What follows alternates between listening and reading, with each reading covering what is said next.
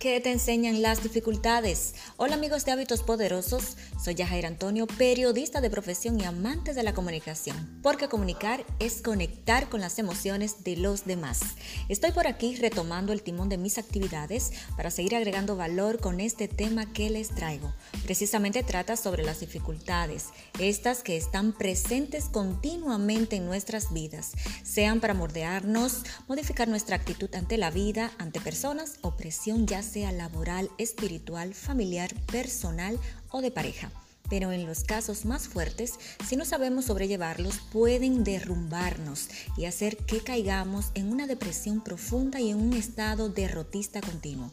Por eso es que te quiero guiar para que a las dificultades las veas como tu amiga, como aliada, no como tu enemiga, porque es algo que no está bajo nuestro control, es algo que se nos escapa de las manos y si no sabemos manejarnos en la situación que experimentemos, estas, déjenme decirles que son decisiones estabilizadoras de las emociones, las que controlan nuestras acciones. Es por eso que es vital controlar nuestras emociones para poder enfocarnos correctamente y tener un punto de vista que nos permita ver más allá de las dificultades mismas para poder dirigir nuestras acciones hacia soluciones y no hacia un estancamiento ni de un castigo hacia tu persona. Aquí te voy a compartir algunos tips que a mí me han funcionado de maravilla. Espero que a ti también te funcionen. El primero es dar gracias. Gracias a Dios por todas las cosas libera nuestras almas de tensiones, nos permite concentrarnos en las cosas buenas de la vida, en las que tenemos, en lo que tenemos cada día y apreciar cómo Dios nos despeja el camino, permitiéndonos ver cómo Él se hace cargo de nosotros y que Él existe, que es nuestro Padre, nuestro guía, nuestro ayudador y mucho más. De esta manera dirige tus pensamientos adecuadamente, tu actitud cambia y es diferente. Aprendes a dejar pasar las cosas, a ser tolerante a calmar cualquier ansiedad e inquietud. Te relajas y es ahí donde tu cuerpo, mente y espíritu se conectan para ver muchas alternativas posibles en medio de esas dificultades que estás atravesando, que al final agradeces que hayan sucedido porque te permitió ver lo que antes no habías visto. Por eso el poder de la gratitud es la cura, es el remedio perfecto ante las dificultades. El siguiente paso es la fe. La fe es el segundo ingrediente. ¿Por qué la fe en segundo lugar? Porque la fe es lo primero que pierdes y si no hay fe no hay nada que podamos hacer. La fe se pierde ante la mínima circunstancia y para alimentarla debemos encontrar razones para que nuestro ser empiece a creer y a renovar las esperanzas. Por eso es que cuando empiezas a dar gracias encuentras tantas razones por las cuales existir, por las cuales salir hacia adelante. Empiezas a ver la vida bella y la circunstancia como momentánea. Y por último, y mi tercer ingrediente es la oración.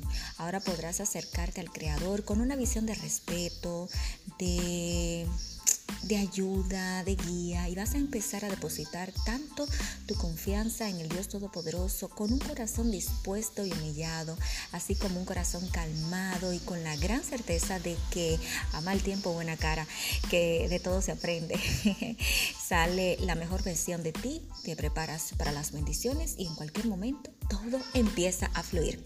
Así le pasó a la ex comunicadora de primer impacto, Bárbara Mermudo, quien por más de 15 años se había entregado a cuerpo y alma a esa empresa que imaginó que era una pieza importante e irreemplazable en esa cadena de noticias, por lo que fue un duro golpe para ella cuando no le renovaron el contrato.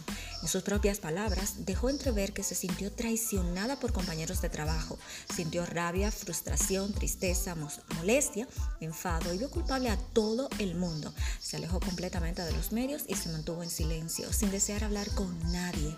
Después de una larga transición que le costó entre 4 a 6 años, reflexionó por y empezó a cambiar toda esa amargura y resentimientos, primero reconociendo que a veces no reconocemos los cambios que ocurren en nuestras vidas, que quizás lo vemos como algo negativo, pero el cambio se torna para bien y, y, ese era el cambio que ella necesitaba en la que aprendió tantas cosas dando gracias a Dios por todo y ahí fue cuando fue entendiendo cómo su vida iba evolucionando.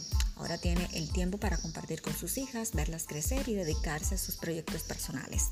En definitiva, afrontar las dificultades con dureza no nos lleva a ningún lugar, al contrario nos deja enterrados en un hoyo sin salida o en arenas movedizas que te pueden ir enterrando más profundo.